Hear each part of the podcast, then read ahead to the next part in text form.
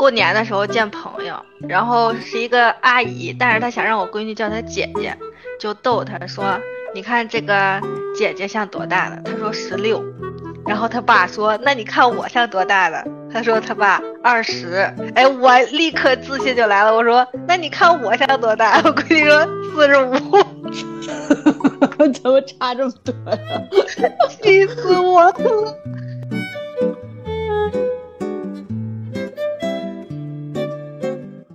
大家好，欢迎收听宝妈云嘚吧，我是把娃送去幼儿园，正在享受美好的个人时光的鬼财神。大家好，我是探亲访友归来的苏糖。年末年初加春节，进行了一波密集的探亲访友。当妈的凑在一起就是各种聊娃，从吃喝拉撒聊到报班上课，从幼儿园生活聊到玩具绘本，真的是三天三夜都聊不完。孩子玩孩子的，妈聊妈的，真的时间过得特别快。是啊，一起遛娃就是真的香。就娃见的多了吧，就不免会在心中做一下对比，看看别人家娃做的好的地方有没有可以。好的经验可以吸取，然后看看别人家娃不足的地方，自己就也得注意。当然了，就出门嘛，难免会碰到一些熊孩子。普遍被人喜欢的娃都有一个共性，就是比较守规矩。是的，有些规矩呢是人定的，有些规矩是社会定的。守规矩、讲道德、有教养，咱中国可是文明古国呀。但是现在一些纵容孩子的家长，什么都不教，真的比熊孩子还可气。不有那么句话吗？不怕熊孩子，就怕熊家长。其实每个家庭对规矩的严格程度和侧重点都是不太一样的。对对对，当然了，我觉得咱们在聊那些社会上普遍的规矩之前，可以先说说咱俩家里头有什么比较侧重的或者是看重的规矩。我家就是比较注意吃饭时候的规矩和出去玩的规矩，很小就开始有自己吃饭的固定位置，然后吃饭就是吃饭，不能玩儿也不能乱跑，更不能一边吃饭一边看电视或者看手机，然后不能喂饭，可以撒出来，但是不能浪费食物，不能玩食物，然后吃饱之后就没有零食了。啊，对，这个其实挺重要的。不过你这个也不光是有规矩、有教养方面的，主要也是为了孩子的身心健康着想。边吃边玩，真的很容易造成精神不集中，而且影响消化什么的。要是说纯规矩的话，我觉得还得是我小时候我爸跟我说的那个什么“食不言，寝不语”，吃饭的时候是不能说话的。还有一些，比如说长辈坐下来之后，然后他们动了筷子。嗯，小辈儿才能吃。还有，呃，吃饭的时候碗里不能剩米粒儿，夹菜的时候不能挑着夹，不能瞎扒拉，要从上往下那么夹，不能从下往上嘛。还有什么壶嘴儿不能冲人，鱼头鱼尾怎么摆什么？说实话，那个鱼头鱼尾我都有点闹不清。反正这些都是比较严苛一些的，我觉得完全让布布这么大照着去做还是有一些困难的。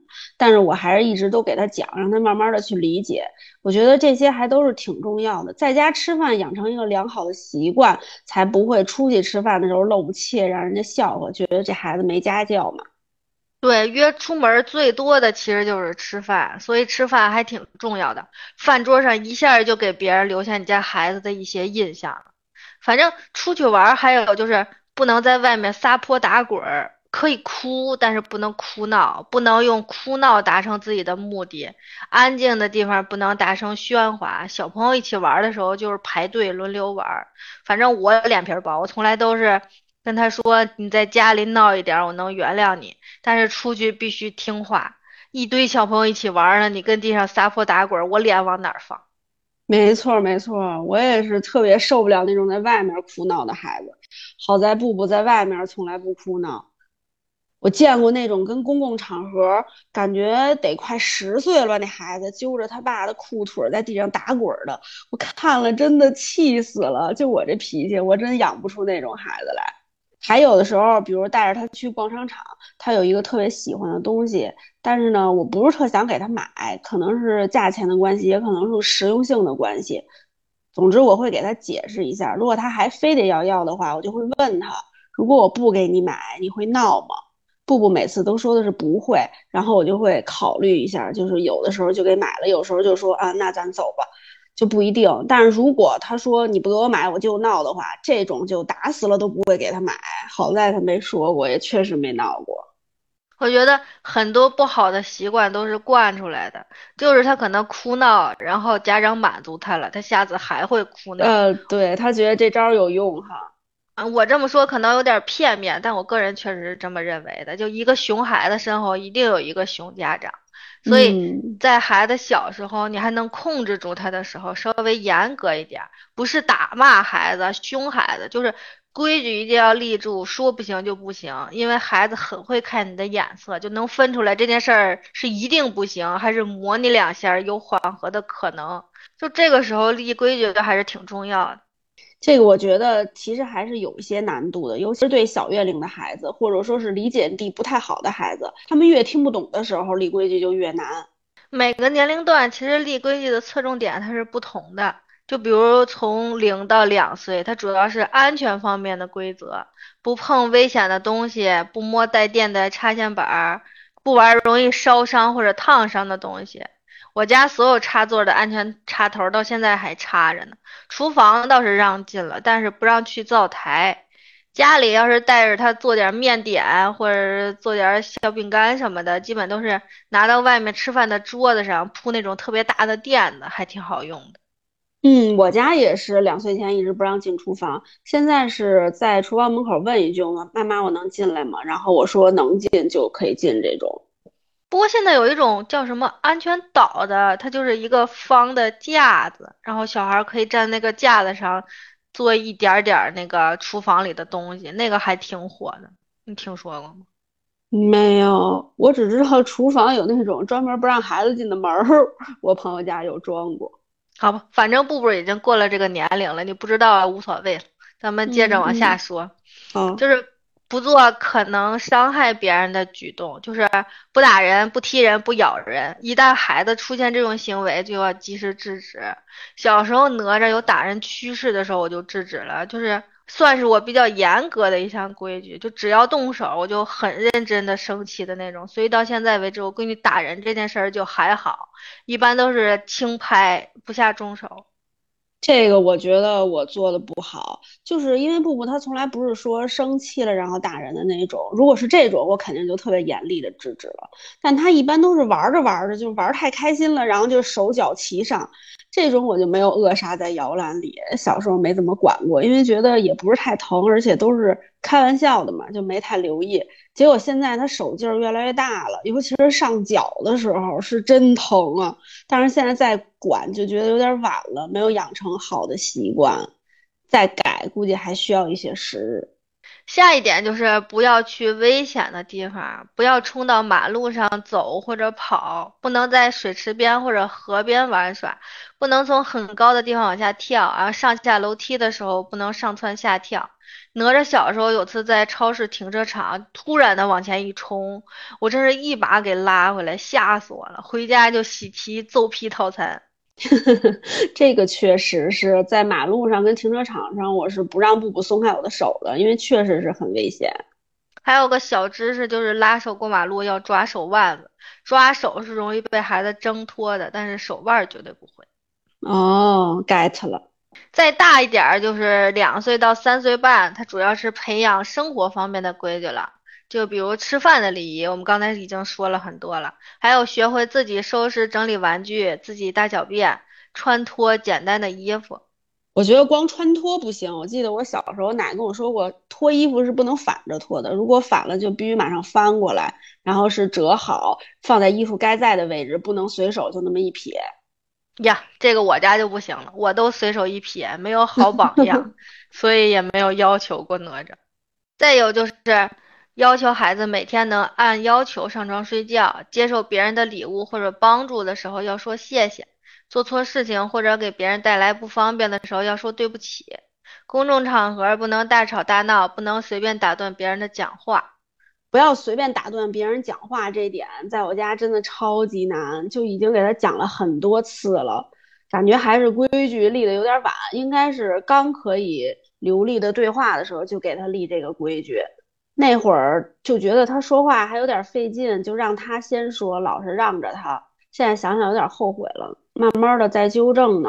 就先从呃打断别人的时候要先举手，再打断别人，这样开始。但是有时候他能记住，有时候也记不住。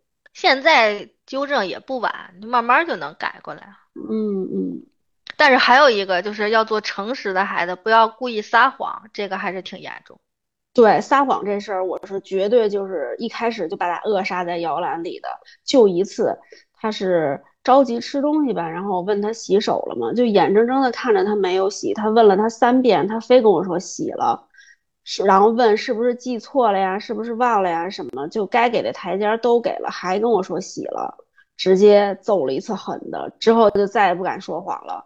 我跟他说过，可以犯错，犯了错妈妈可能会生气，但是绝对不会揍这么狠的。但是如果是为了掩饰自己的错误而说谎，那下场就非常的惨。呃，我知道可能有人听到这儿会觉得是不是有点过了，尤其是对一个三四岁的孩子，而且居然还有人跟我说会说谎的孩子聪明，我真的谢谢他了。这种聪明我还是不想要了。就我认识一个孩子，具体是谁咱就不说了吧。那小孩刚五岁。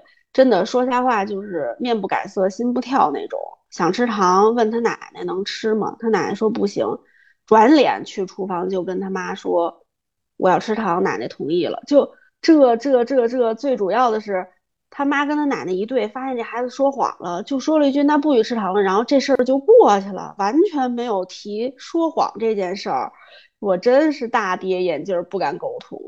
啊，就这种事儿，就你可能当时以为是小事儿，但是积少成多，有可能真的出现很严重的后果。对，而且我觉得和说谎相对应的还有一个就是说到做到。就是如果明确的答应了一件事儿，就必须要做到。如果会有做不到的可能性的话，就不要说保证或者我肯定这种话。就比如我带布布去抽盲盒，没抽到他喜欢的样式，但是之前他保证了只抽一个，那么不管他抽到这个是不开心也好，不高兴也好，就也必须说到做到，就抽一个就走。还有就是这个岁数，我觉得也是该开始喜欢看电子产品的年龄段了。严格的把控好电子产品的时间也是应该立下的规矩。比如说，我家每天就是午饭跟晚饭之后可以看两次投影，每次可以看二十分钟，从来都不会变的。不管你再怎么想多看，或者是动画电影那种，看到一半没看完，也要等到下一个时间段，或者等到第二天再看，怎么哭闹都是没有用的。我家倒是让看完，我觉得留一个尾巴不太好。我家是没有定那么死，它会有一个缓冲，比如差不多到时间了，我就看看进度条，如果就三五分钟，然后就让他看完；如果时间特别长，就说再看五分钟，有点像出去玩准备回家，先说个准备关，然后再缓冲，然后再关一下，反正就是尽量，因为小孩动画片都短，尽量让他把这集都看完。嗯，有一个缓冲也是可以的。然后三岁半之后就要注重培养集体生活方面的规矩了，哎，跟同学友好相处呀，不抢别人玩具，不欺负小朋友，还有未经同意不能把别人或者幼儿园的东西随便拿回家，能主动跟老师打招呼，要有礼貌。在幼儿园不管干什么事情也要排队等候，然后幼儿园的玩具轮流玩，玩完之后放回原处。对，但是我觉得你刚才说这些，应该大部分幼儿园老师都会给讲到吧？你发没发现，咱们说一百遍的事儿，也没有老师说一次管用。就所以我觉得这方面应该不用太担心，好像孩子都是更多会听老师一些。对，老师说的话就是圣旨。没错，不过说到这个幼儿园里的规矩，我觉得去幼儿园应该是最先要立的规矩。我看有一些家长就孩子一哭一闹说不想去，这个家长就觉得，哎呀，反正是个幼儿园，又不是上学，家里也有人看，不去就不去吧。我觉得这就是坏了规矩。允许孩子他们表达自己的情绪，可以不想去，或者是委屈啊，或者是看到妈妈离开会伤心，有时候哭一会儿什么，这些都是可以的。但是该去还是必须去，这点就是应该最开始跟他们说好的规矩。你觉得呢？这个确实从小就得强迫一下，要不等上了小学说不去就不去了也不行呀。对啊，还是应该让他们养成良好的习惯。咱说了这么多该立的规矩。但是其实立规矩容易，怎么让他们按照咱们立的规矩去办就比较难了。你有没有什么好方法？我觉得首先就是一次只能定一个到两个规矩，一次性设立太多会容易造成孩子记不住或者总是犯错，所以一开始就是少少一点儿，之后再慢慢增加，这样才不容易让孩子觉得，哎，自个儿怎么老是做不好，就失去信心。嗯，对，这个挺有道理的。然后制定规矩之后，不要奢求孩子立刻就会按照规矩严格执行。孩子刚开始都会有个过渡期，这个时候爸爸妈妈不要太着急，让孩子去完全做到。通过语言和动作引导是不能少的。对，就比如刚才你说那个主动跟老师问好，这个我跟布布提完之后，我有时候就老着急，就比如一看到老师，马上提醒他说你问好问好。就其实可能会打断他主动的那个意识。后来有一次，就我忘了跟他说了，然后我发现他也是会问好的，只不过就是比较慢，可能 都跟老师快走过去了，然后突然说了一句“老师好”。我觉得这也是主动。就现在我就不提醒他了，然后快走到老师面前的时候，我就故意拉他走的慢一点，让他多一些思考的时间，好让他主动去说。一开始不要太严格要求，不要指望一步到位。就大人也要养成一个习惯，也是会花上时很多时间的。只要每天进步一点点就可以了。当孩子执行的好的时候，家长也应该及时给出正面的反馈，拥抱或者夸奖孩子，让孩子感受自己遵守规则之后的正面反馈受到表扬了，这样可以有利于孩子继续遵守规则。没错，这也是咱们之前说的那个鼓励式教育的一部分嘛，就是正面夸奖会让孩子更积极的配合。而且规矩立完不能随意改动，立下规矩之后还要和家里的老人商量，说明这些规则是为了孩子好，不要为了宠爱孩子就偷偷给孩子放水，降低执行标准。只有全家人对规则执行态度统一了，才能让孩子更好的明白遵守规则的重要性。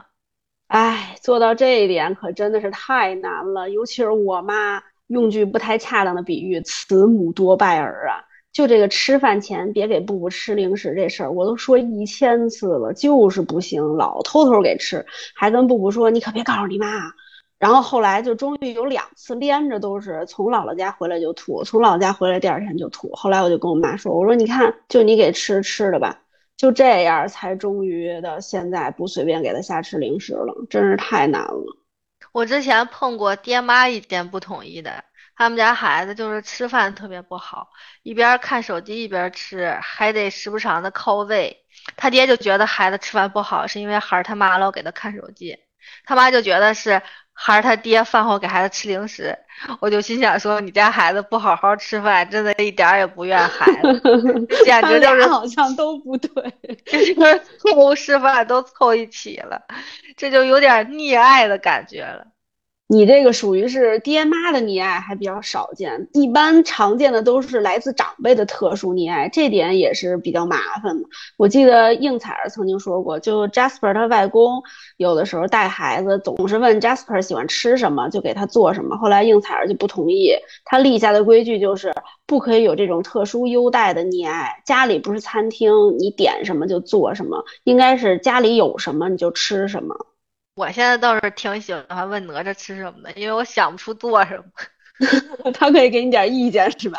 对对对，也是，反正就是引导为主，合理的期待，同时也要以身作则，全家人都要遵守制定的规矩，做到言行一致、言传身教，引导孩子遵守规矩。对，就比如刚才咱们说的那个，不要随便打扰别人说话这个规矩，大家想想，在孩子说话的时候，你有没有打断过他们？就如果有的话，就先从不打断他们说话开始，咱们自己也做到。嗯，有一个乱扔衣服的妈，就不要奢望能有一个好好叠衣服的孩子。对对对。还有，如果没有做到的话，是要适当惩罚的啊，但是是要用科学的惩罚方式。不但能帮孩子立规矩，还能帮孩子梳理好正确的是非观。但是过多的惩罚不仅达不到教育孩子的目的，还会使孩子产生厌烦、不满甚至抵触的情绪。所以咱们要适度的执行惩罚，才能看见成效。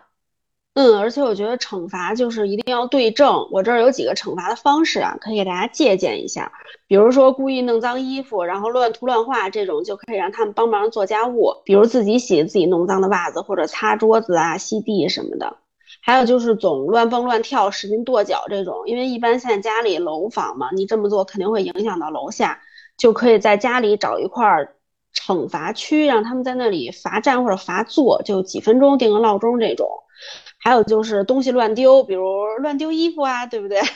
不爱惜东西这种，就可以没收他们心爱的玩具。不好好吃饭，边吃饭边玩，或者吃完饭不爱刷牙的这种，就可以禁止他们的零食等等。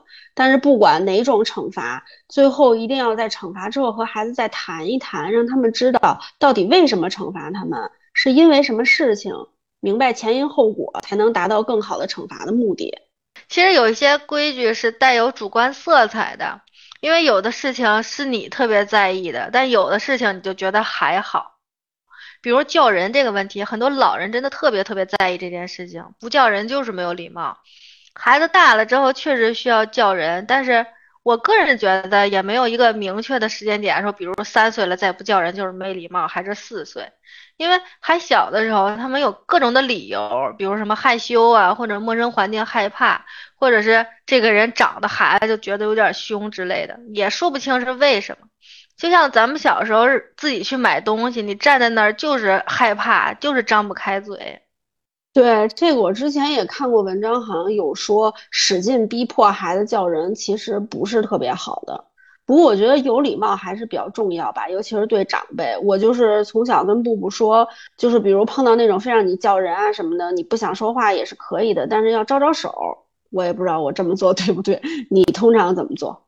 就碰到这种情况下，咱们其实可以情商高一点，帮孩子找找台阶儿，就是引导他一下，看他是不是能说出来。如果实在说不出来，就是你帮他说啊，你是不是害羞了？那咱们下次再叫。我们让孩子有规矩的目的还是有教养，自己有一个良好的习惯。判断一个人有没有规矩，也不是说，哎，他这一点做到了，哎，加一分儿；他哪一个点没做到，再扣一分儿，还是一个整体的面貌。重点还是要跟孩子多沟通，了解他们的想法，告诉他们这么做是为什么。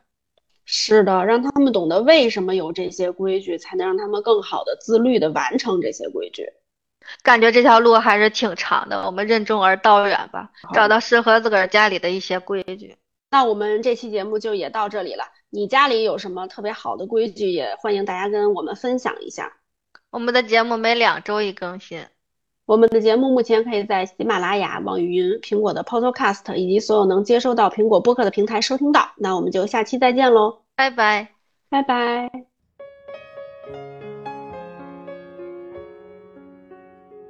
哪吒晚上其实可以憋住尿了，但是他还是老尿在尿不湿里头。我就以零食为诱导，说你要如果不尿尿不湿里，就给你吃零食。结果从过完年到现在，一直没吃上零食，零食 要戒，尿不湿还没戒了。